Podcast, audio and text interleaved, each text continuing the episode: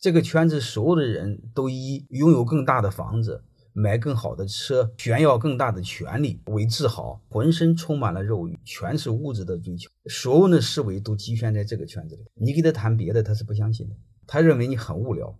人会受益于这个圈子，人也会被这个圈子所禁锢，我们是出不来的，这是非常悲哀的一个事。你给他讲，他也不信。这真正是人一辈子要去追求的吗？人真正该追求什么？就是哲学上的三个问题，经常思考就好了。